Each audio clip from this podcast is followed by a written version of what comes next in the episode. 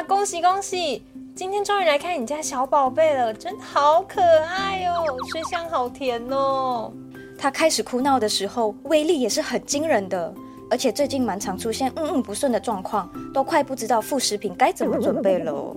我家小宝小时候也是这样，后来我买了益国宝后生元益生菌，加在副食品里面，小宝吃了一阵子以后，状况好很多哟。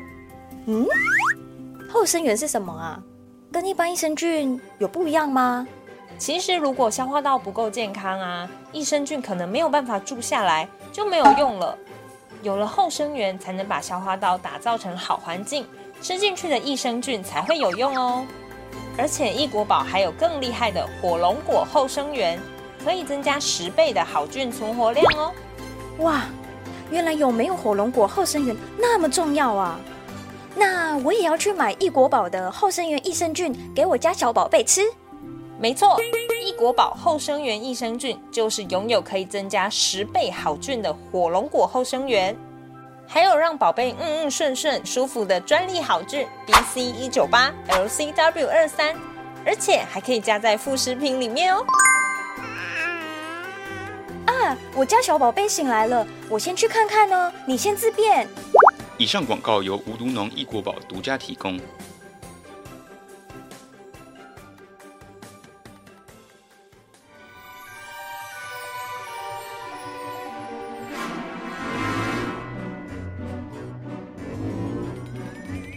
欢迎来到 KingNet 的 Podcast，今天要跟各位聊聊的是金价不尴尬哎，局部麻醉怎么会这么厉害呀？说真的，讲到局部麻醉，我就不小心直觉想到看牙齿，因为其实我蛮怕看牙齿的，不管是在拔牙，还是那个最可怕的抽神经什么的，都觉得牙医是在工具的催化下，各种的治疗都特别的痛。连要打麻醉的时候都觉得超级痛。不过跳离那个情境，老实说，我觉得牙医打的那个局部麻醉是真的蛮有用的。治疗的时候确实是完全没有任何感觉。好，那我就不多废话了。我们在这个节目开始前，当然是要先欢迎我们的药师维特。大家好，我是维特。Hello，维特。很好奇耶，维特啊，你在看牙齿的时候也会觉得打麻药的那个瞬间很痛吗？对啊，但是我觉得大部分人应该。如果没有金钱上的负担的话，都会觉得选择打麻药会比直接在那边哦，那肯定的挖挖牙齿还要还要还要舒服一些啦。至少你就痛一次而已。哎，你有抽神经吗？呃，我是没有没有抽过神经，因为我有听说过抽神经好像真的会疯掉，就是痛到一个离谱。而且我觉得你可能在疼痛的过程啊，也会影响到牙医师的治疗的这这个这个顺畅度了。哦，因为你可能还会挣扎什么之类的。对，但如果有麻药的话。对双方来说，应该都是比较舒服一些啊。那确实，那局部麻醉是怎么产生它的效果啊？为什么能减轻这个疼痛感呢？呃，其实麻醉不外乎就是去阻断我们神经的作用啦。那局部麻醉的药啊，我们最常使用的是大概两种两个成分，呃，一个是 lidocaine，一个是 bupivacaine。对，这两种成分啊，呃，第一个 lidocaine 的这个效果会。比较短一些些，那如果你需要比较长效的这种局部麻醉的话，会使用后面所说的第二个药麻醉药这样子。那它们的作用不外乎都是去阻断我们这个神经上的这个钠离子通道。那阻断到这个通道之后啊，就可以减少或去阻止这个神经冲动跟神经突触的呃这个讯息传递了。钠离子对，所以透过这个阻断作用的话，就可以避免这个神经把这个痛觉传到你的脑部。所以就可以有这种达到局部麻醉的效果啦。对，那局部麻醉其实还有在细分，就是如果你今天只是要做一些可能皮肤表面的呃一些手术，可能就是做皮肤表面的麻醉就可以，就不需要做到打针。嗯，对。比如说呃，或者或者是或者是这种呃，应该说电烧，就是皮肤表面的电烧的话，可能不不太需要做到针剂的注射啦，我们就是用敷料。让你皮肤产生一点点麻麻的感觉。哦，比较常我有经验，比较常接触到应该是在做镭射的时候，有些会敷麻药，对对对对对对，那个脸部的那个那种类似皮秒镭射那类型的东西。哦，对，那这种的话就是在这种表面的麻醉处理。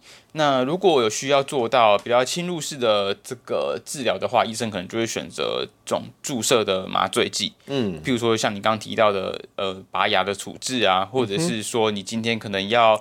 呃要要切掉一块皮肤上的肿瘤，那我们可能就会在肿瘤的周围做这个局部麻醉的注射。对，那局部麻醉的注射的话，它的作用时间长度可能就会比表面的麻醉来的长一些些。嗯哼，当然还是要取决于它使用的剂量哦，也会有所关联。对，那再来的话，就是如果是一些可能全身疼痛的患者，那可能会选或者是产妇，产妇的话有那种呃无痛分娩嘛，我们就可能会选择这种呃以邦普形式啊可以持续给予的这个麻醉那麻醉药这样子。邦普，哎，那哎是这个吗？是我想的那样吗？就是在点滴里面去输入它的它就是全身吗？它的名词叫做自控式止痛，哎，应该说用在产妇身上，我们就叫做自控式止痛。它就是等于你有一个按钮按下去，按下去它就会注射一点麻药给你，啊，你每按一次它就注射一点点，每按一次就注射一点点，那就可以依照你今天疼痛的情形来做缓解这样子。哦，还有这种东西哦。对对对，主要是用在产妇身上的。哦，明白。那有哪些局部麻醉的药物跟毒品？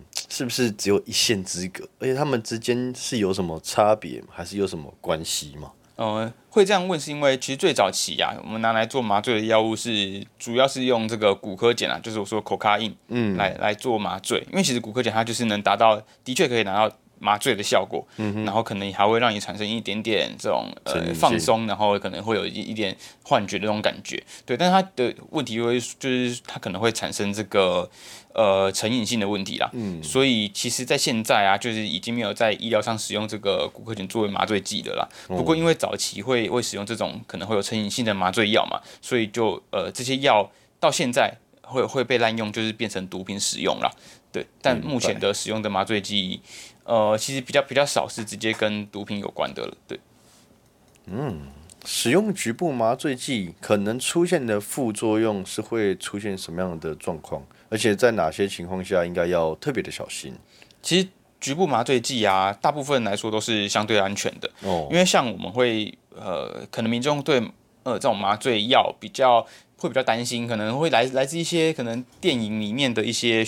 一些剧情吧，因为像哦，我记得之前好像有一部电影叫什么《麻醉风暴》吧，就是在麻醉的过程，呃，病人就产生什么恶性高热啊这种问题，嗯，那这个可能就是导致会有致命性的危险啦。但是因为局部麻醉啊，其实它是相对安全的，它都是局部使用而已，然后也不会造成这个麻醉药全身的吸收，所以基本上呃，就算产生副作用，也通常都是一些比较局部的副作用啦，相对来说是安全很多。那比较常见的副作用可能会是麻醉后你可能会有暂时会有一点恶心、呕吐或头晕的感觉，那或者是说你这个术后啊，可能它麻醉要退的比较慢，就有那个局部比较麻麻的不舒服的感觉这样子。那通常这种东西在这种症状都在数个小数小时后都会慢慢的缓解了。那除非极少数的状况，可能这个。嗯，病人年纪比较大，代谢比较差，或者是肾功能、肝功能比较差的状况下，才会出现有可能会出现比较严重的副作用这样子。不然大部分情形下应该都是安全的。啊，另外会需要就是留意的就是，如果你今天是使用这种刚刚说的皮肤使用的这种局部麻醉剂啊，就是可能要留意一下，说如果你是用贴布形式的，那你贴完贴布的时候，是不是会皮肤出现一些红疹的异常情形？如果有相关症状的话，还是可以跟医生反映一下，看看是不是有其他剂型可以做选择。这样。嗯，局部麻醉讲到电影，我我只会想到有一部那个全身麻醉的那部电影，我我不知道你知不知道，就是男主角他全身麻醉之后，然后他就开始可以看得到。哦，你知道你知道我说什么？对，好像有人说，就是在手术的过程，其实是自己是看得到。对对对，他可以上帝视角看到他那个手术的过程。那部片蛮好看的。哦，但我有点忘记片名叫什么。有点关播，我再跟你说，那部还蛮值得看的，因为女主角很正。OK，在生活中常见的这种局部药物的产品有哪一些啊？我是指的就是我，哎，这是我买得到的吗？哦，其实。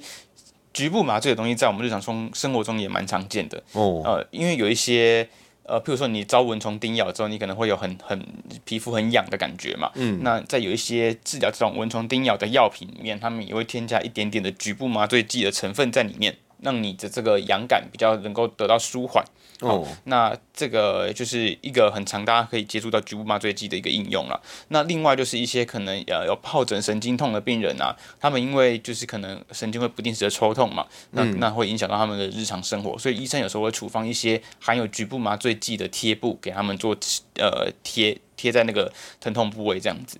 对，那这种贴布的话，就是也可以缓解这种疱疹的神经痛的问题。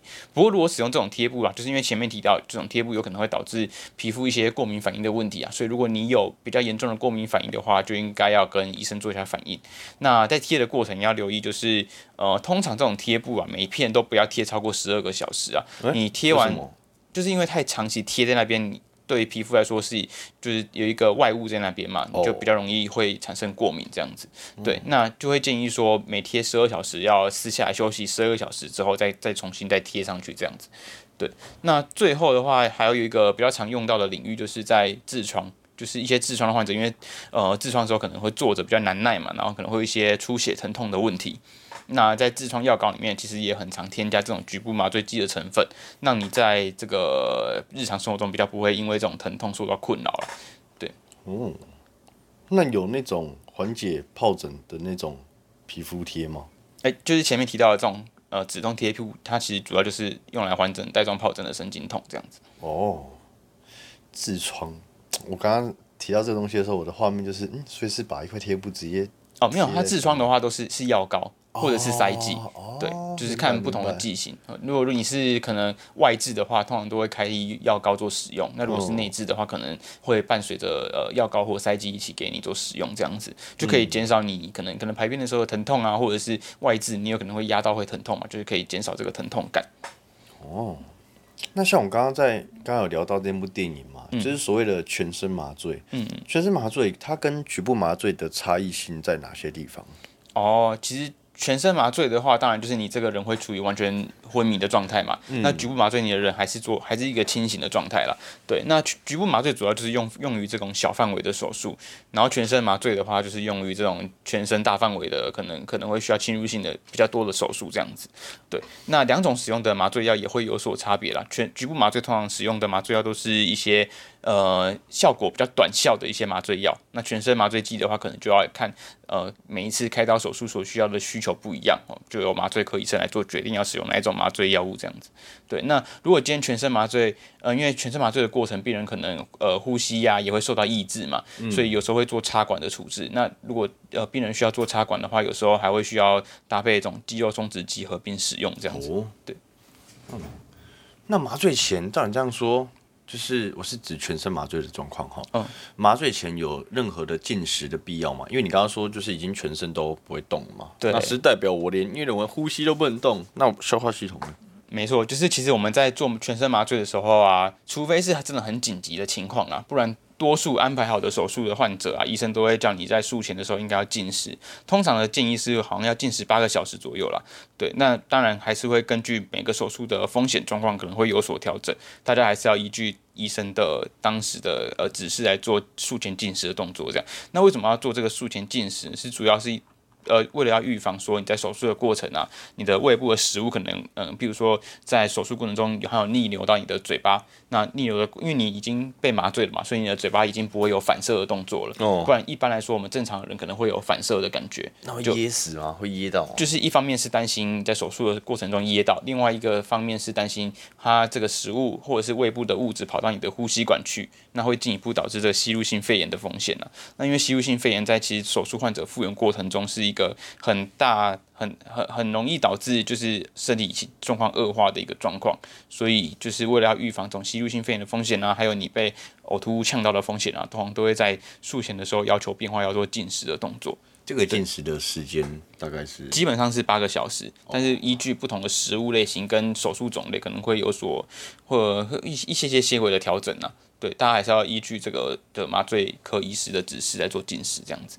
那局部麻醉的话，如果你今天是要，对如果你今天只是要表皮手术或是做牙科处置这种很局部的手术，通常就不会要求说你一定要进食。但如果你今天是要进到手术房一样要做开刀等等的处置啊，有时候医生还是会要求你要做进食的动作，因为不难不能保证说你在手术的过程中需要。临时转成全身麻醉了，所以有些医生为了预防，就你手术风险还是比较高的话，有的时候会那我懂意思了。对要要临时可能状况比较差，要要改成全身麻醉的话，哦，就是我们还是要事先做一些预防啊。所以有的时候在做局部麻醉的手术前，还是要要就是医生还是会要求说要做事前的进食这样子。嗯，明白。哦，那我觉得这集的知识量蛮足的，因为我觉得这个东西应该也算是大家蛮好奇的，就是所谓的麻醉这个话题。而且我我记得这个话题一直以来都算是一个蛮有趣的、蛮有意思的议题啊，因为你不知道什么时候遇到需要面临到麻醉的这个状况，而且麻醉对当下那个当事者一直以来都会有一个很迷惑的存在，因为有一种时间被偷走的感觉。对，哎、你有被全身麻醉过吗？呃，我有，我有全身麻醉过。对，是哦就是你其实被麻醉之后，你就完全失去那个，就是会有一段记忆是断片的状态嘛。哦，你那时候麻醉多久？哎、其实我不知道确切时间多久，大概一个一个小时左右吧。哦，有到一个小时。对，酷酷酷酷酷。哎、你的你的人生就一个小时突然不见了，对啊，你就就醒来的时候，你就已经在外面的病床上这样。真的蛮有趣的。好了，那当然还是希望各位不要遇到这样的问题啊，因为说实话，你会需要做到全身麻醉，肯定是有一定的程度嘛，对不对？好，那我们今天这个话题也就到这边啦，感谢今天维特跟我们分享这些的话题的知识。好，那我们期待下一下一次的 podcast。好，各位，拜拜，拜拜。感谢各位听众的收听，未来还会持续更新更多的健康知识，可以点击资讯栏的连接到 Kinet 的官方网站，里面有更详细的健康内容及新闻，或是到我们的脸书、IG、TikTok follow 我们，不要错过各种活动内容喽，拜拜。